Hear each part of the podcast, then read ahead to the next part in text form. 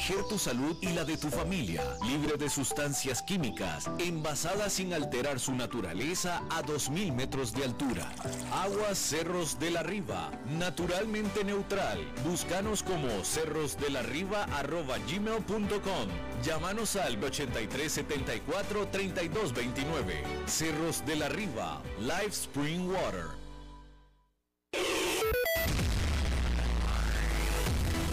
Noticias CRC 89.1 Radio.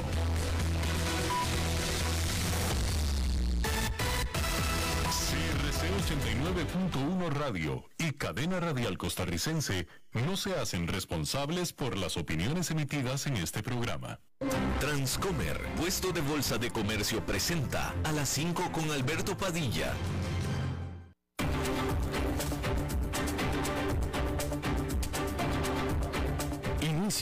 A las 5 con Alberto Padilla. Un programa diseñado con el objetivo de llevarte diariamente un tema de actualidad, acompañado siempre de reconocidos editorialistas, de lunes a viernes a las 5 de la tarde por CRC 89.1 Radio. A las 5 con Alberto Padilla. Hola, ¿qué tal? Saludos, bienvenidos a esta emisión de A las 5 con su servidor Alberto Padilla. Muchísimas gracias por estarnos acompañando. Gracias por estar ahí. Le mando cálidos saludos desde la señal y las instalaciones de CRC 89.1 Radio en San José, Costa Rica, desde donde estamos transmitiendo hasta el punto, en el tiempo y en el espacio en el que usted nos está escuchando, porque estamos saliendo en diferentes plataformas. Por ejemplo, estamos simultáneamente en Facebook Live, en la página de este programa, a las 5 con Alberto Padilla. Estamos también disponibles en el canal de YouTube de este programa, así como también en podcast, en las diferentes principales plataformas para ello, notablemente Spotify, Apple Podcast, Google Podcast y otras cinco importantes más. Aquí en Costa Rica, este programa que sale en vivo a las 5 de la tarde, en este momento se repite todos los días a las 10 de la noche. Y me acompaña al otro lado de los cristales, tratando de controlar los incontrolables, el señor David Guerrero. Y la producción general de este programa, siempre poderosa, desde Bogotá, Colombia, a cargo del señor Mauricio Sandoval. Hay que comenzar informándole que,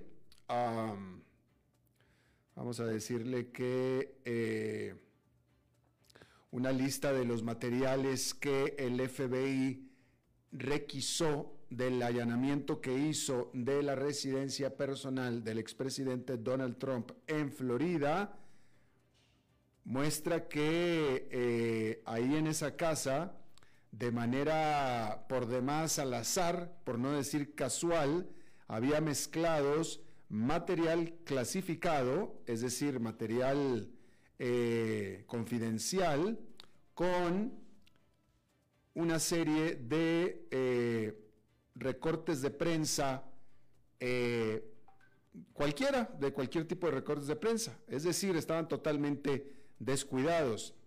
48 cajas que se sacaron de ahí, de la casa del expresidente, y que tenían la leyenda de eh, confidencial o que contenían información confidencial, afuera de las cajas decía eso en realidad estaban vacías, no tenían nada. Lo que ahora entonces levanta los cuestionamientos si acaso algunos documentos permanecen todavía perdidos y si están perdidos, ¿dónde están? Por supuesto que todas estas revelaciones se hicieron después de eh, que un juez, que de hecho es una juez, pidiera que se liberara esta información. En Myanmar, un juez, según los reportes, un juez eh, eh, eh, sentenció a la ex líder de ese país, Aung San Suu Kyi, bueno, primero que nada, la, sentenció por fraude electoral o la, o, la, determinó culpable por fraude electoral y la sentenció a tres años de trabajos forzados. La señora Sun Kyi eh, fue por mucho tiempo la líder del movimiento democrático de ese país y fue arrestada cuando la junta militar tomó el control por la fuerza de Myanmar en, a principios del 2021. eh, que en ese momento ella venía siendo la líder de facto de lo que era un gobierno democráticamente electo. Y bueno, eh, los pilotos de la aerolínea bandera alemana Lufthansa entraron en huelga este viernes, forzando a la aerolínea a cancelar alrededor de 800 vuelos y afectando a 130 mil pasajeros, muchos o algunos de los cuales se quedaron varados en Frankfurt y en Múnich. Al margen de Lufthansa, las aerolíneas en Europa han cancelado miles de vuelos este verano cuando las empresas están eh, enfrentando eh, déficit de personal. Estuvimos hablando en la, emisión del jueves a, este respecto en la entrevista. Eh, y justo se dio en el verano, que es cuando la demanda más aumentaba por parte de los viajeros que estaban ya de los más gustosos y expectantes de salir a volar después del confinamiento, de los duros confinamientos que se dieron específicamente a Europa. Ahora encima resulta que Lufthansa, una de las principales aerolíneas de Europa, entra en huelga. Bien, ahí lo tiene usted. Bueno, como dato curioso que estoy leyendo aquí en este medio, y me parece bastante interesante, en Estados Unidos, este es un dato antes de continuar con las noticias, en Estados Unidos hay 16 millones de hectáreas cubiertas de césped.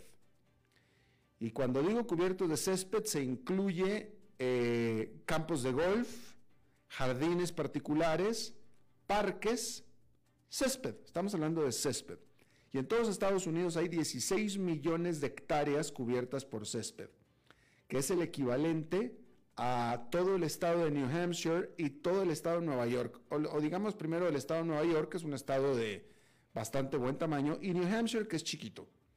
Pero son 16 millones de hectáreas. Y de nuevo, esto incluye campos de golf, parques, jardines particulares, etc.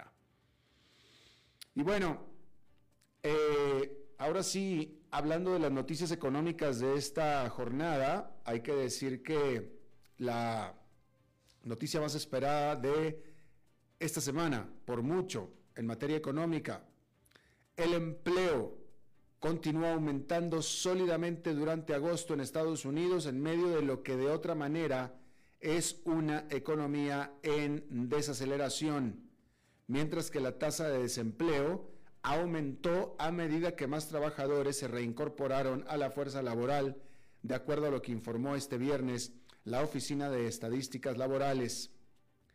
La economía de Estados Unidos agregó 315 mil empleos para el mes, casi en línea con casi en línea de los 318 mil que estimaba Dow Jones. Eh, Dow Jones estimaba 318 mil. Otras eh, medios eh, tenían otro tipo de estimaciones, pero en general eran entre 300 y 318 mil lo que estaban esperando. Bueno, pues fueron 315 mil.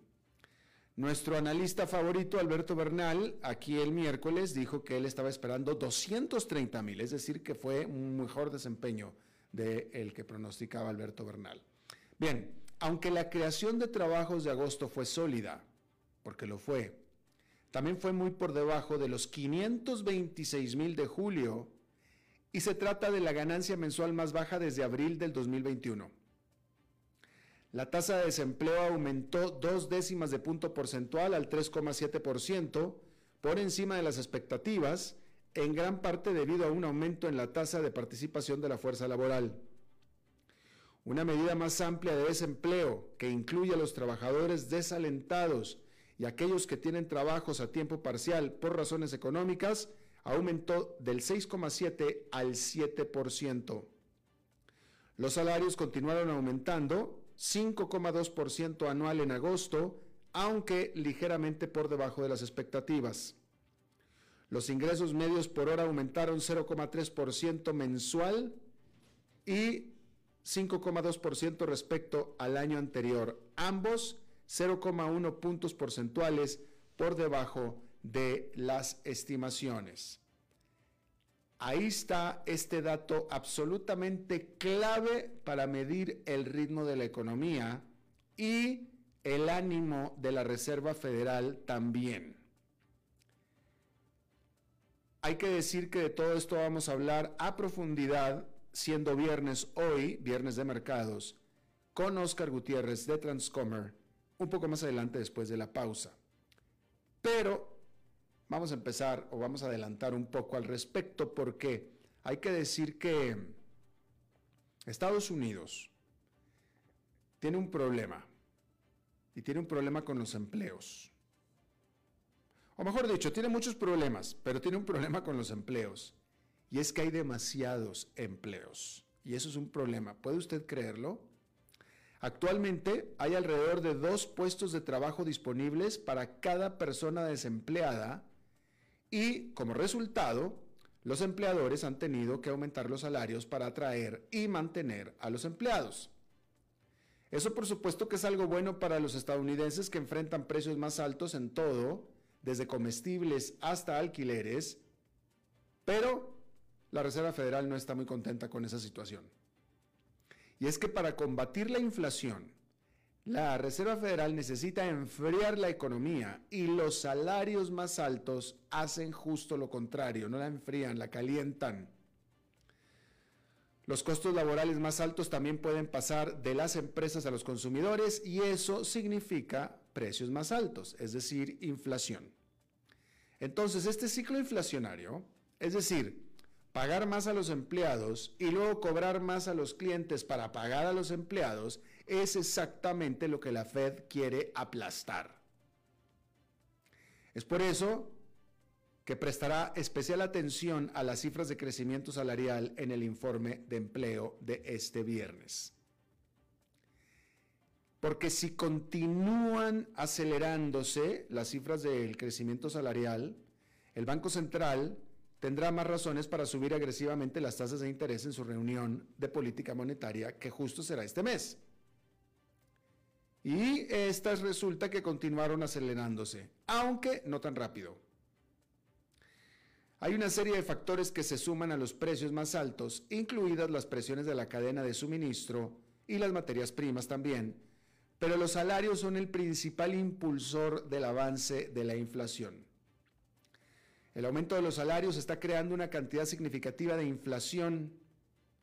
Se espera que los problemas de la cadena de suministro mejoren el próximo año o eventualmente, y cuando lo hagan, aún nos quedará el problema laboral. Y es que la única forma de llegar a la meta de la Fed de una tasa de inflación del 2% es ver que el crecimiento de los salarios se desacelera y bruscamente. Y eso, lo bruscamente, no está sucediendo aún. Para agosto se esperaba que la tasa de desempleo general se mantuviera sin cambios en 3,5%, cerca de un mínimo de 50 años. Bueno, pues subió 0,2%. Las estimaciones sobre el empleo estaban en 300, entre 300 mil y 318 mil nuevos puestos de trabajo. Al final fueron 315 mil. Y se preveía que los ingresos medios por hora aumentarían un 0,4% mensual. Al final fue de 0,3%. Es decir, hay una desaceleración en todos los valores, pero no es fuerte. En julio, el informe de empleo superó por mucho las expectativas. Se crearon más de medio millón de puestos de trabajo, que es la mayor cantidad en cinco meses. Las ganancias promedio por hora crecieron medio punto porcentual mes tras mes. En las semanas posteriores a la publicación de empleos de julio, los funcionarios de la Fed adoptaron una postura más agresiva, advirtiendo que los aumentos de tasas continuarían hasta que la inflación bajara y advirtiendo sobre el próximo dolor económico. El presidente de la Fed, Jerome Powell, la semana pasada, citó el fuerte mercado laboral como una causa de preocupación inflacionaria. Dijo entonces Powell, el mercado laboral es particularmente fuerte, pero está claramente desequilibrado con una demanda de trabajadores que excede sustancialmente la oferta de trabajos disponibles. Después de la última reunión de la Fed en julio, donde el Banco Central elevó las tasas en 75 puntos básicos, es decir, tres cuartos de punto porcentual, Powell dijo que estaba monitoreando de cerca el crecimiento de los salarios. Su objetivo final, dijo, es reducir la inflación y lograr un aterrizaje que no requiera un aumento realmente significativo del desempleo. Y eso, agregamos aquí, solo se logra ralentizando el crecimiento de los salarios. Wall Street actualmente está valorando un 74% de probabilidades de un aumento de la tasa de 75 puntos básicos en la reunión de la Fed del 21 de septiembre. Pero la verdad es que todavía hay mucha incertidumbre en torno a la próxima decisión de política monetaria de la Fed. Como vimos, los valores del empleo y salario están cayendo. Sí, que eso es lo que quiere la Fed pero lo están haciendo lentamente. Y habrá que ver si el ritmo de desaceleración que se está dando es uno al gusto de los tomadores de decisiones monetarias. Y de nuevo estaremos hablando de esto a profundidad más adelante con Oscar Gutiérrez.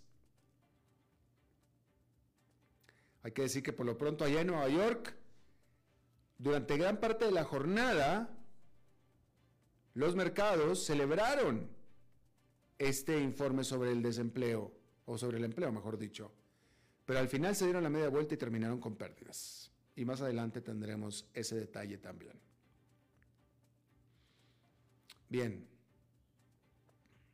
En otra noticia muy importante de esta jornada, Rusia no reanudará de inmediato las exportaciones de gas natural a Europa a través de su gasoducto Nord Stream 1 amenazando con llevar al continente a una crisis energética este invierno que está por iniciar. El viernes el gigante energético estatal ruso Gazprom dijo que no reanudará los flujos a través de, oleoducto, de este oleoducto el sábado como estaba previsto, alegando que había detectado una fuga de aceite en su estación compresora de Portovalla. El oleoducto ha estado cerrado desde el miércoles por mantenimiento.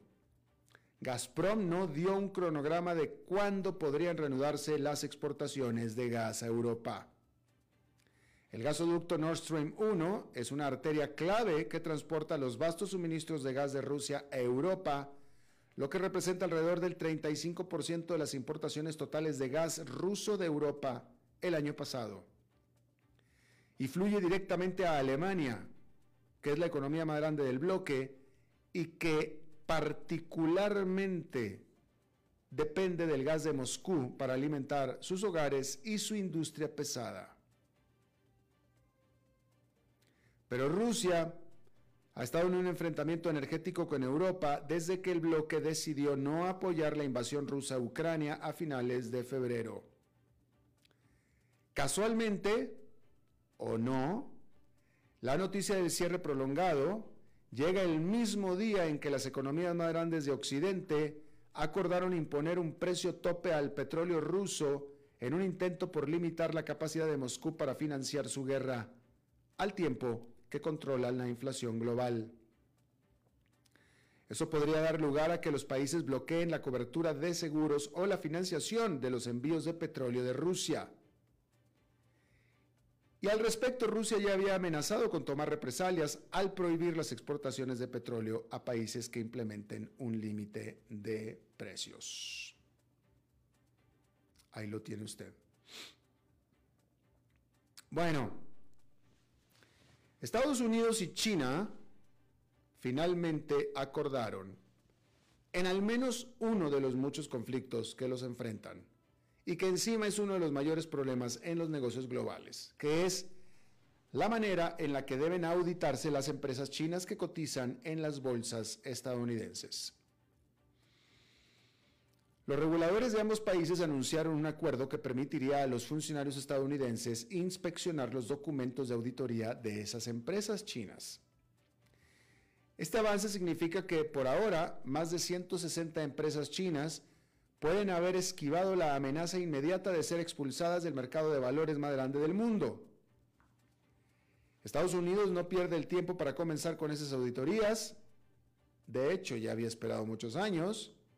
Y Reuters informó el miércoles que los funcionarios eligieron a Alibaba, Yum China y otras empresas para una primera ronda de inspecciones a partir del próximo mes. Las regulaciones de los Estados Unidos estipulan que toda empresa en las bolsas estadounidenses deben cumplir con las reglas para abrir completamente sus libros para el 2024 o se les prohibirá cotizar allá en Nueva York. Y eso es un problema para China, para nadie más, para nadie más, más que para China, que se ha negado en permitir que los reguladores extranjeros inspeccionen la contabilidad de sus firmas, citando preocupaciones de seguridad. Decir que en las bolsas de Nueva York cotizan empresas de todo el mundo, empresas españolas, suecas, italianas, indias, mexicanas, brasileñas, etcétera, etcétera, etcétera. Y todas tienen que pasar por lo mismo, todas. Tienen que abrir sus libros, todas. Y nadie se preocupa o a nadie le importa, nadie alega problemas de seguridad solamente China. Que podrán ser legítimas las, las eh, temores, podrán ser muy legítimos. Yo no voy a decir que los gringos sean carmelitas de la caridad, no. Nada más que si no pasas por lo mismo que pasan todas las demás que cotizan en Nueva York, pues entonces no cotizas en Nueva York y ya, listo, no hay problema. No hay problema, no cotizas en Nueva York. Y de hecho esta tensión ha llevado a algunas empresas chinas a retirarse de los mercados estadounidenses. Alibaba, cuyas acciones se cotizan en Nueva York desde el 2014, ya explicó sus planes, presentó sus planes para actualizar su cotización en Hong Kong para que sea este su principal mercado para fines de este año.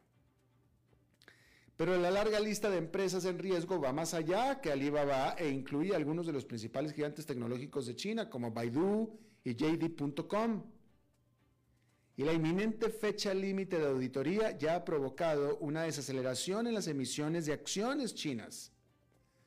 Las ofertas públicas iniciales estadounidenses de empresas chinas se han desplomado significativamente, con solo 8 en lo que va del año, en comparación con 37 en el mismo periodo del año pasado. Y por supuesto que también el valor, el tamaño de esos acuerdos también se ha reducido.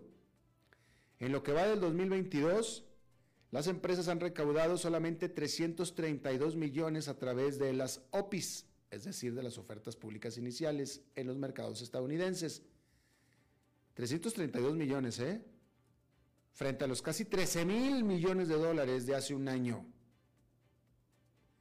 Y bueno, este acuerdo es solamente un primer paso para formalizar el protocolo de auditoría, entre China y Estados Unidos. Todavía no está claro si China realmente cumplirá. La semana pasada, el jefe de la Security and Exchange Commission, que es el regulador bursátil de Estados Unidos, advirtió que las empresas aún se enfrentan a la expulsión si las autoridades estadounidenses no pueden acceder a los documentos chinos. Los analistas de Goldman Sachs dijeron esta semana que todavía hay un 50% de posibilidades de que las acciones chinas se eliminen de la lista. Y es que la realidad de las cosas es que los chinos así son. Los chinos así son misteriosos, sospechosos, sospechudos. Así son. Esa es su manera de ser. Esa es su manera de ser. No son transparentes. Les molesta la... Si les molesta la democracia, pues ¿cómo no les va a demostrar todos los demás? ¿A quién? Que, ¿Cuál dictador es transparente? Pues nadie, ninguno. No puede, no, no, no, no, no se puede ser las dos cosas. No se puede ser dictador y transparente, pues no. Pero resulta que China quiere el financiamiento de los inversionistas.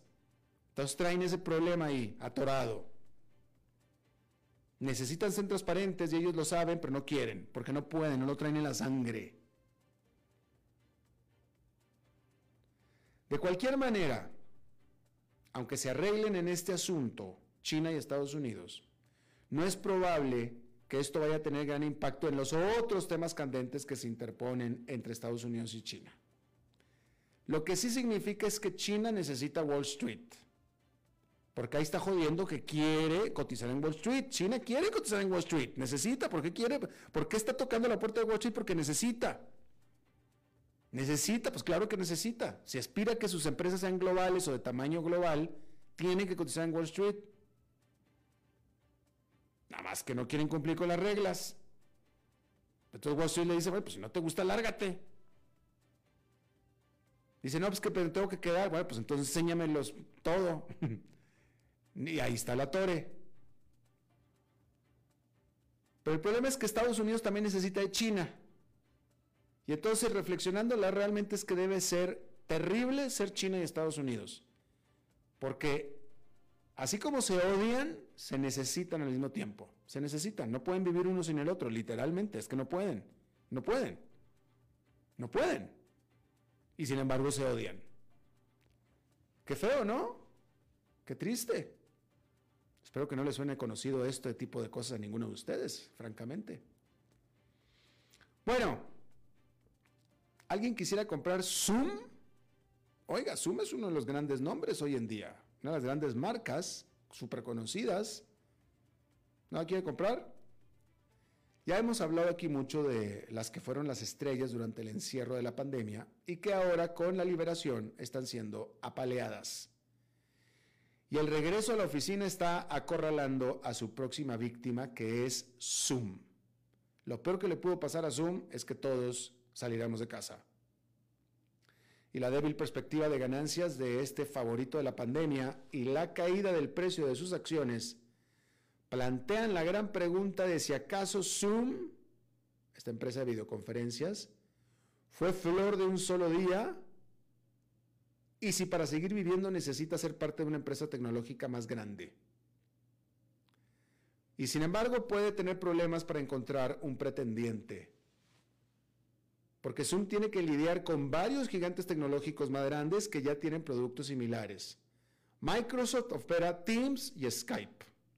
Cisco tiene Webex. El propietario de Google, Alphabet, ejecuta Meet and Chat. Apple tiene FaceTime.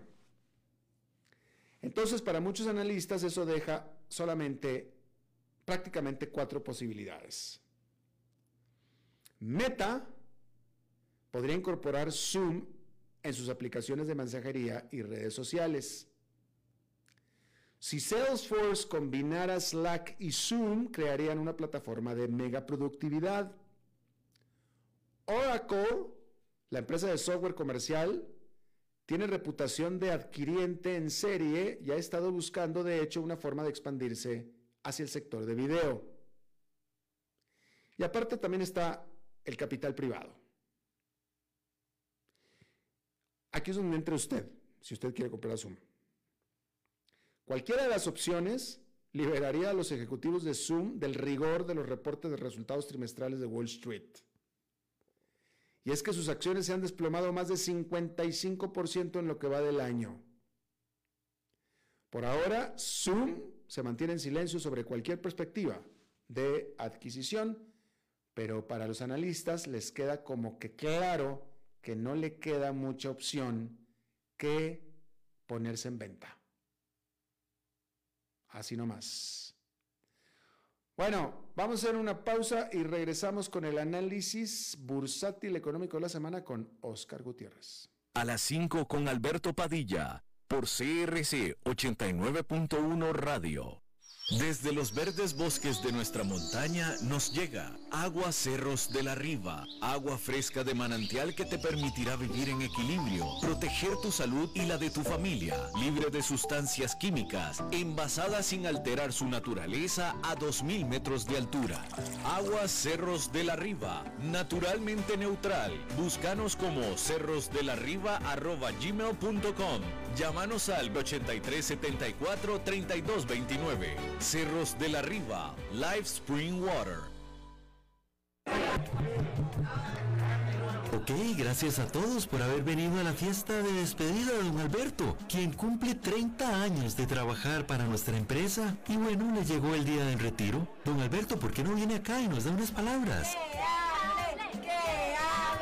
Muchas gracias a todos. Solo puedo decirles que si alguien sabe de algún trabajito, que por favor me dicen. Es en serio. No me preparé para este momento y tengo que ver cómo consigo otro trabajo. No cometan el mismo error que yo. Transcomer, puesto de bolsa de comercio. Construyamos juntos su futuro. Somos expertos en eso.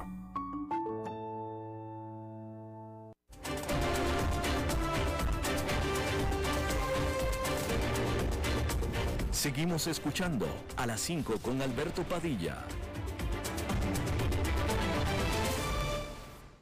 Gracias por continuar con nosotros. Bueno, es viernes de mercados y vamos con este segmento patrocinado por Transcomer con Oscar Gutiérrez, presidente de quién? De Transcomer. ¿Cómo estás, Oscar? Eh, y bien, como lo dijiste al inicio del programa, la noticia importante económica del día de hoy fue el reporte de trabajos. Es el primer reporte de dos importantes este mes, siendo el otro el de inflación, eh, que se va a presentar el 13 de septiembre, y que son los dos insumos importantes para la decisión de la Reserva Federal del aumento de tasas que corresponde. Entonces, bueno, el día terminó mal, a pesar de que inició, eh, inició positivamente el mercado, el reporte de trabajos que ya vamos a comentar, lo tomó primero positivamente y por ahí el mediodía empezó a bajar para terminar el S&P 500 perdiendo un 1,07%. Igual el Dow Jones perdió lo mismo, 1,07 y el Nasdaq 1,31. Y en la semana la pérdida fue de 3,29, eh, siendo la tercera semana de pérdida. Después de que hemos tenido tres o cuatro semanas de subida y que discutimos, bueno, esto será un un rally temporal en un mercado hacia la baja? Bueno, pareciera que sí, ¿verdad? Este, ahorita tenemos ya entonces tres semanas hacia la baja. Eh, el reporte, como ya lo eh, comentaste, eh, resultó en que 315 mil trabajos fueron añadidos a la economía estadounidense cuando se esperaban 318 mil. es un poquito menos, pero recordemos que sigue siendo un aumento de trabajos, ¿verdad? Eh, este, menor que el que vimos en julio, que fue 526 mil. Eh, el desempleo sube un poquito de 3,5 que habíamos tenido en julio a 3,7, pero en parte esto se debe a que la participación laboral subió. La participación laboral eh, subió de 62,1% a 62,4%. Esto lo que quiere decir es que hay más personas que califican la fuerza eh, laboral este, que salieron a buscar trabajo. Entonces esto de alguna manera acercó eh, la, la, relación tan estrecha que hay ahorita o tan, tan fuerte, tan tal, como dicen en Estados Unidos, este, en el mercado laboral en que hay mucha demanda de empleos y pocas personas disponibles y eso ha provocado esa, esa dificultad y esa presión en la inflación que bueno, este mes también aumentó los salarios en 0,3% y 5,2% eh, de hace un año.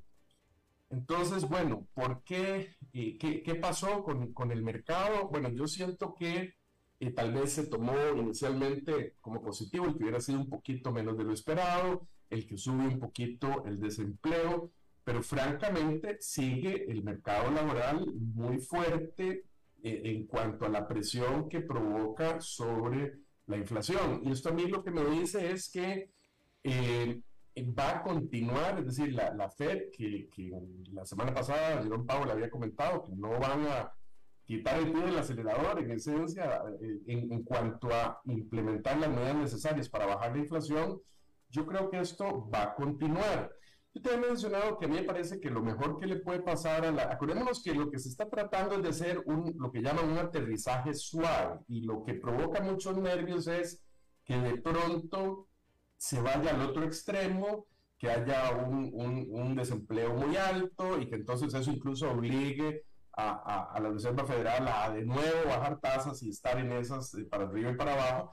Entonces, eh, eh, lo mejor desde ese punto de vista es algo como esto, en el sentido de que el desempleo vaya subiendo lentamente, ¿verdad? Y, los ajustes sean pocos para que no cree esa situación de volatilidad. Lo que pasa es que entonces eso lo que significa es que esto se va a retardar, porque si el ajuste es lento, pues entonces hay más tiempo en que las empresas van a sufrir inflación eh, y esto empieza a afectar en el largo plazo eh, las, las expectativas de utilidades. Lo que me lleva al otro tema. Hoy estuve, bueno, durante el día oyendo posiciones de diferentes analistas eh, y, y, todos al analizar esto dicen, bueno, ¿qué, ¿cuál va a ser el efecto en las utilidades próximas de las empresas? y todos coinciden en realidad en que va a haber una reducción de utilidades en los próximos trimestres. La discusión era más, eh, digamos, en, los optimistas, los bulls, digamos, eh, eh, apostando porque esa reducción de, de, utilidades iba a ser relativamente baja y otros que iba a ser más fuerte, pero coinciden en que hay una reducción de utilidades o va a haber una reducción de utilidades. Entonces esto me llevó un poco a retomar el tema y analizar el tema de, cuál es la valoración actual del mercado como múltiplo de utilidades. Recordémonos que hace unos meses hablábamos, eh, hablábamos de, que, de que estaba sobrevalorado el, el, mercado. Eh, me acuerdo de una de nuestras eh, exposiciones en que hablamos que estaba en 26 veces utilidades. Bueno, ahorita estaba revisando que el S&P 500 está en 19,9 veces utilidades. Y el promedio histórico, Alberto, es de 15,97 y la mediana de 14,90. O sea, estamos todavía 5 puntos, digamos, o 4 puntos arriba del promedio histórico. Y en un ambiente, o sea, uno podría justificar que estemos un poco de veces utilidad más alto que el histórico si fuera que el mercado está en crecimiento, pero cuando juntamos esto con, la, con lo que comentamos hace un momento, que más bien todos los analistas esperan que haya una reducción de utilidades, incluso el, el, el múltiplo debería estar menos del promedio. Eso lo que me indica a mí es que eh, difícilmente vamos a terminar viendo el final del año con un SIP eh, positivo. Incluso hay otra, hay otra medida de inflación, porque, eh, de, múltiplo, perdón, porque eh, algunos críticos dicen que al ver las, el precio de utilidades, se pueden dar picos o ciclos esporádicos por situaciones temporales en el mercado. Entonces hay, otro, hay otra medida que se utiliza, que es el, en inglés el Cape Ratio, que es el, el cyclically, cyclically adjusted price earnings ratio, que es como el, el, el, precio de utilidades ajustado por ciclos.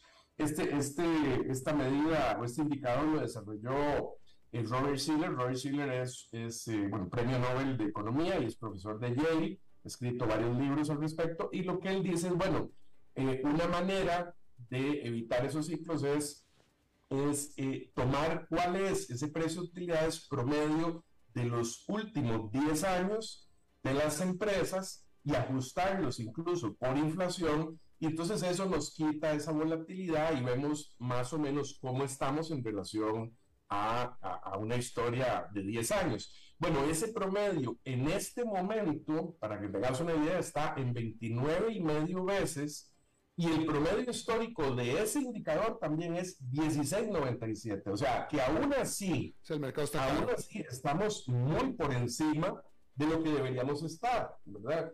Este, este, eh, eh, este indicador, bueno, eh, no, no, puede aplicarse a todo porque, digamos, si te imaginas una empresa reciente como Zoom, que ahorita estabas mencionando, que es una empresa de crecimiento reciente, bueno, y uno, y uno tira las utilidades de 10 años para Zoom, probablemente estaban casi en cero hace 10 años cuando existía la compañía y entonces este, este ratio no estaría siendo funcional para el análisis de esa empresa en particular. Te diría que funciona mejor para empresas ya consolidadas, eh, que tienen un, un, crecimiento ya, digamos, eh, eh, normal, las empresas que tengan 30 años en el mercado. Pero sí se utiliza para medir mercados en su totalidad, como el SP500, que tiene todos los sectores involucrados y empresas de crecimiento y empresas de valor. Entonces, bueno, eh, yo me ponía a pensar en este ambiente que yo sí veo que, que debería terminar ajustándose hacia la baja, este, este indicador, ¿cómo podría uno defenderse un poco? Y entonces, eh, eh, tal vez con ánimo de mostrar algunos ejemplos, aquí yo, una manera de empezar a investigar es decir, bueno, ¿por qué no buscar empresas que en este momento tengan un precio de utilidades no solo por debajo del, del promedio histórico, digamos, sino por debajo de su propio promedio, o sea, el promedio histórico, digamos, del SIP, sino también de su propio promedio, digamos, de los últimos cinco años. Y entonces uno encuentra empresas, aquí tengo ejemplos de todos los sectores que te puedo mencionar, eh, eh, eh, que pueden servir de base para uno investigar. Aquí hago una salvedad, porque ese indicador no es, no es necesariamente absoluto como para tomar una decisión definitiva de comprar o no una empresa, porque una una, una, empresa que haya tenido, por ejemplo, una utilidad extraordinaria un año, va a reportar un múltiplo bajo de utilidades en relación al precio.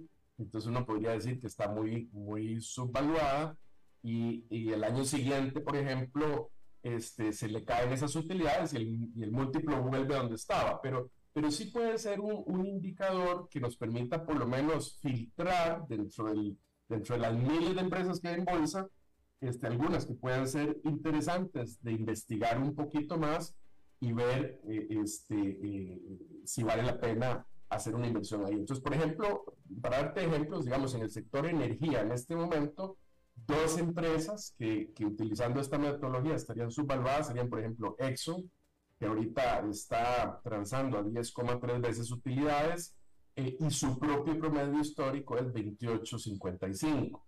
Entonces, por ejemplo, ahí si, si, si, si hacemos el análisis de cuál puede ser una posibilidad de rendimiento, digamos, una empresa que transa a 10 veces utilidades significa que si yo invierto en ella me va a rendir un 10%, ¿verdad? O sea, si transara a 5 veces utilidades, esas utilidades me representan un 20% de lo que yo invertí, ¿verdad? Y si fuera 15, eh, eh, por ejemplo, sería un, un 7%. Entonces, si esta empresa, digamos que está transando a, a, 10 veces utilidades y su promedio histórico es 28, uno podría argumentar que, eh, que podría subir con las mismas utilidades que tiene, podría subir casi tres veces de precio. Claro, de nuevo, hay otros elementos, ¿verdad?, que ya afectan eh, en este ejemplo eh, de aspectos que afectan todo el, todo, el, todo el sector de energía, incluso relacionado con la otra noticia que estaba mencionando de de, Rusia, por ejemplo, que está afectando los mercados de gas y tal. Eh, este lunes también hay una reunión de, de, los países de, la OPEC eh, eh, que podrían tomar la decisión de cortar producción y ajustar precios. Entonces, hay otros elementos que hay que tomar en cuenta. De hecho, bueno, las empresas de energía, valga el comercial, son las únicas que subieron el día de hoy. Hoy de todos los, todos los sectores bajaron y, la única, eh, el único sector que subió en el día fue energía y en la semana también fue energía. Pero bueno, este, otros ejemplos en otros sectores, por ejemplo, eh, en el sector de materiales, una empresa como Freeport McMoran, que es una empresa minera de, de cobre, de oro, ahorita está valorada a 9,22 veces utilidades y su propio promedio es 19 veces. Entonces, una empresa que uno dice, bueno, si si se valora como se ha valorado en los últimos cinco años, podría duplicarse en valor en este momento. Y así como esta, te podría, te podría mencionar como, bueno, en todos los sectores, aquí Alberto. Sí, estás hablando de, de eh, sectores o empresas que en las actuales circunstancias económicas lucen como una buena eh, alternativa o opción para invertir. Sí, que pueden estar subvaloradas repito, digamos, en general el mercado está a un múltiplo alto y yo creo que todo el mercado va a terminar bajando más. Pero entonces, si uno tuviera que tomar la decisión de decir, bueno, y en este ambiente en donde todas van a bajar, ¿a dónde me refugio? ¿Cuáles podrían ser eh, las, las, empresas en donde me conviene eh, invertir?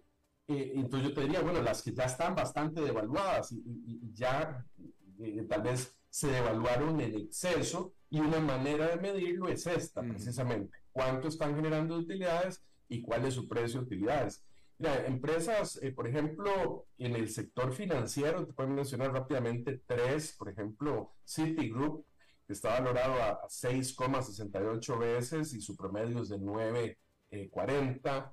Eh, eh, una empresa, bueno, aquí hay una empresa que habría que ver si sucedió algo en particular, que es AIG, por ejemplo, que es una empresa de seguros del sector financiero, que está valorada a 3,68 veces sus utilidades del último año, pero de nuevo, eh, esto no creo que, que sea sostenible, debe, debe, ser que en ese caso en particular ha habido tal vez una utilidad eh, importante en el último año, que es extraordinaria, porque su promedio histórico es de 29 veces. yo no creo que haya una... Eh, ahí habría que adentrarse un poquito más en el análisis. Pero haciendo esta, este primer filtro te permite como encontrar joyas dentro, dentro de, de esta cantidad tan inmensa de, de, empresas que hay en el mercado. Claro.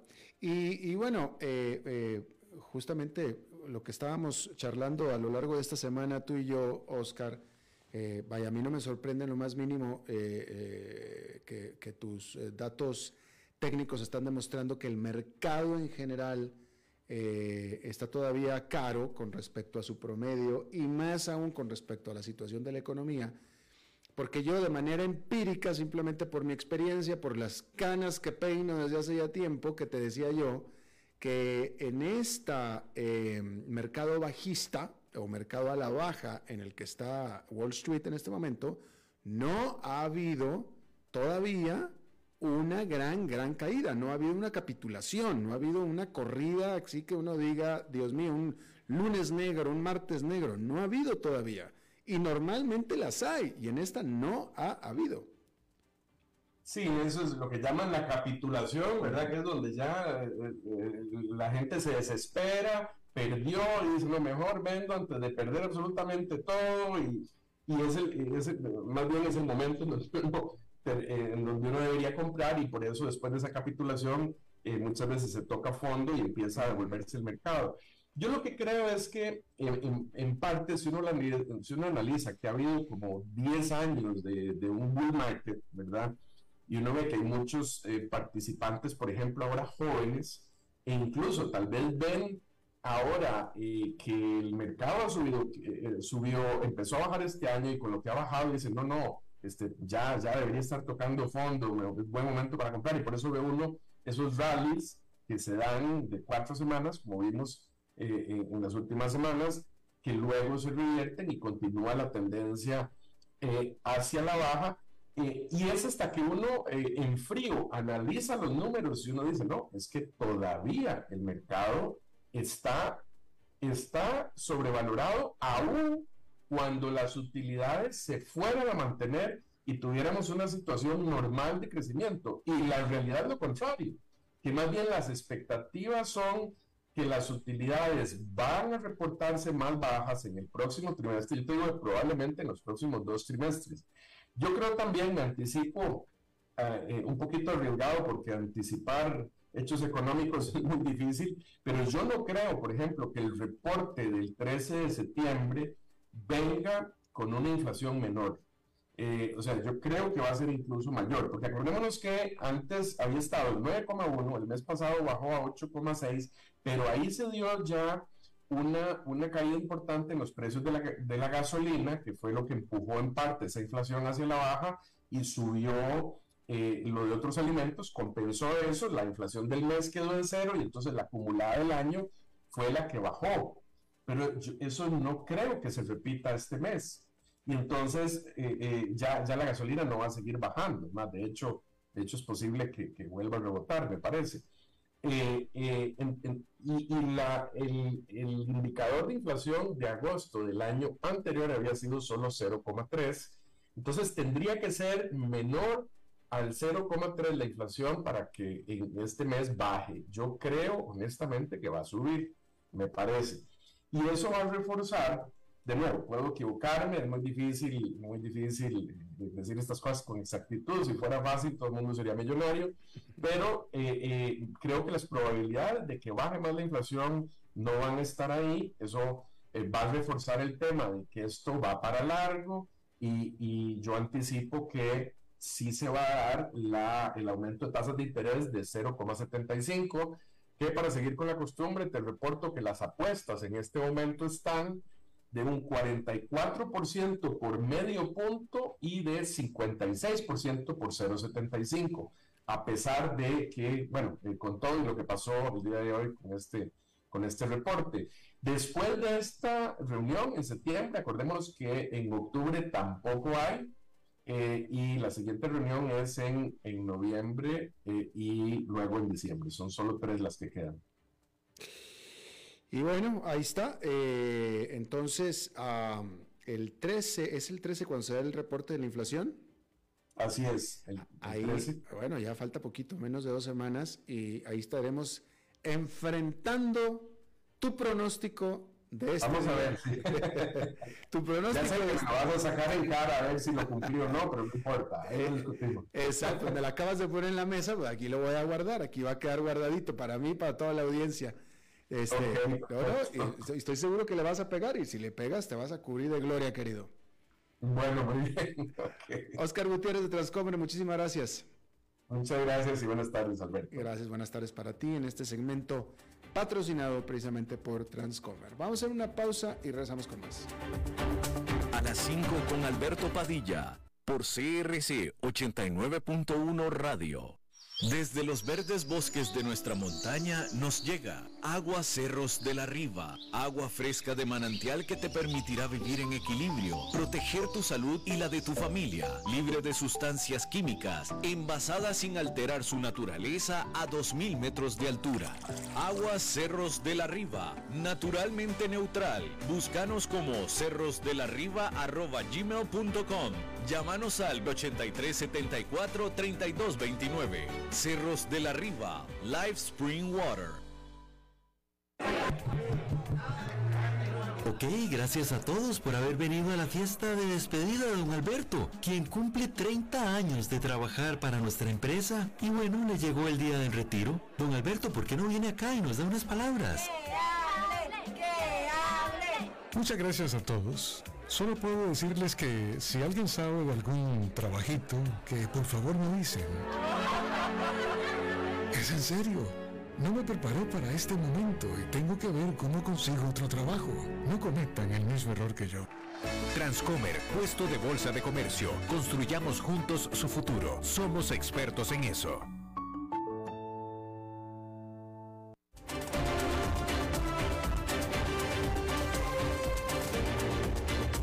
Seguimos escuchando a las 5 con Alberto Padilla. Bueno, y es viernes y los viernes cerramos la semana hablando de estrategia empresarial con Humberto Saldívar. Humberto. Hola Alberto, ¿cómo estás? Bien, ¿tú?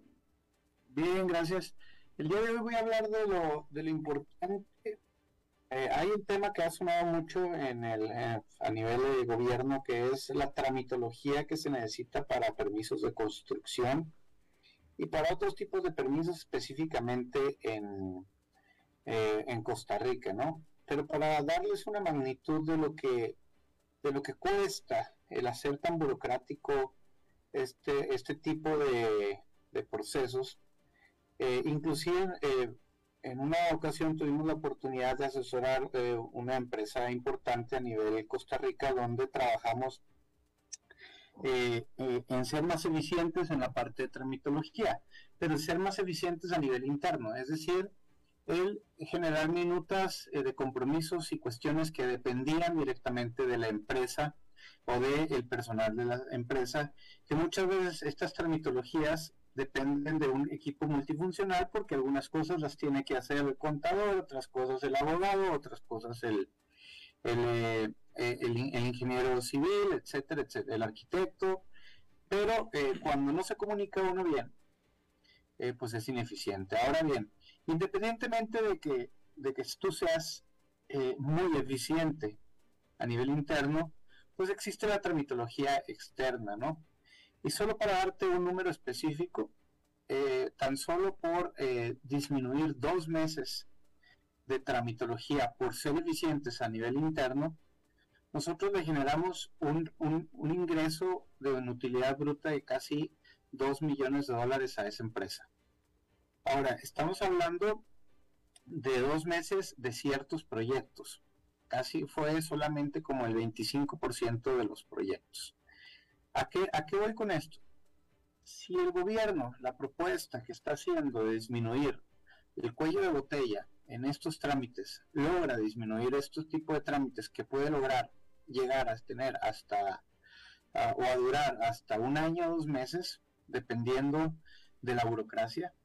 Normalmente, si todo sale bien, e inclusive, inclusive lo medimos y empiezas desde cero porque no tienes ningún trámite hecho en un proyecto significativo, llámese significativo, eh, arriba de una inversión de un millón de dólares, más o menos te vas a tardar por lo menos entre 10 y 12 meses para poder tener todos los permisos para iniciar, si todo tienes bien. Inclusive hay eventualidades donde hasta te puedes tardar eh, o se ha tardado hasta dos años. Si es cierto y esto se logra disminuir, no llevémoslo a 45 días, pero logremos disminuir en una media de, de tres meses, que, que, de 12 meses se vaya a 9 o a 7 meses, estamos hablando casi de un beneficio a una empresa mediana importante de 3 hasta 3 millones, 4 millones de dólares anuales por costo de oportunidad y ahorro de intereses en, montos invertidos. Es decir, este, y obviamente estoy hablando de una empresa que factura arriba de los 40 eh, millones de dólares anuales, ¿verdad? Pero sácalo proporcional, un 10% de costo de oportunidad directamente de lo que tú factures anual, si tú reduces el, eh, el tiempo en que haces un trámite al, al, a, tres, cuatro meses más corto de lo normal. Esto sería un boom eh, y un golazo por parte del gobierno. Si logra poner a municipalidades, a CETENA, a lo que es el AIA, a instituciones eh, gubernamentales, a, buscar cómo sí hacerlo mucho más eficiente. Y esto generaría millones de dólares a la economía, obviamente privada, pero en general al flujo de las eh, empresas a nivel nacional, siempre y cuando, y estamos hablando, que el mercado lo dé para que sigan comprando casas, ¿verdad? Pero es un dato importante que quería eh, sacar a reducir. Bueno, pues ahí está, interesante, porque sí, la, la, la sí, tú, tú, lo has dicho, la, la eficiencia o la falta, la, menor burocracia definitivamente dinamiza la economía. Eso es algo que, se, hace, que se ha dicho desde hace mucho tiempo. Así es que eh, muy buen tema, excelente punto de esta tarde, eh, Humberto. Gracias, Alberto. Este, bueno, y buen fin de semana a todos. Buen fin de semana para ti también y buen fin de semana para todos ustedes también. Eso es todo lo que tenemos por esta emisión de A las 5 con su servidor Alberto Padilla. Muchísimas gracias por habernos acompañado. Espero que tenga buen fin de semana y nosotros nos encontramos en la próxima. Que la pasen muy bien las 5 con Alberto Padilla fue traído a ustedes por Transcomer, puesto de bolsa de comercio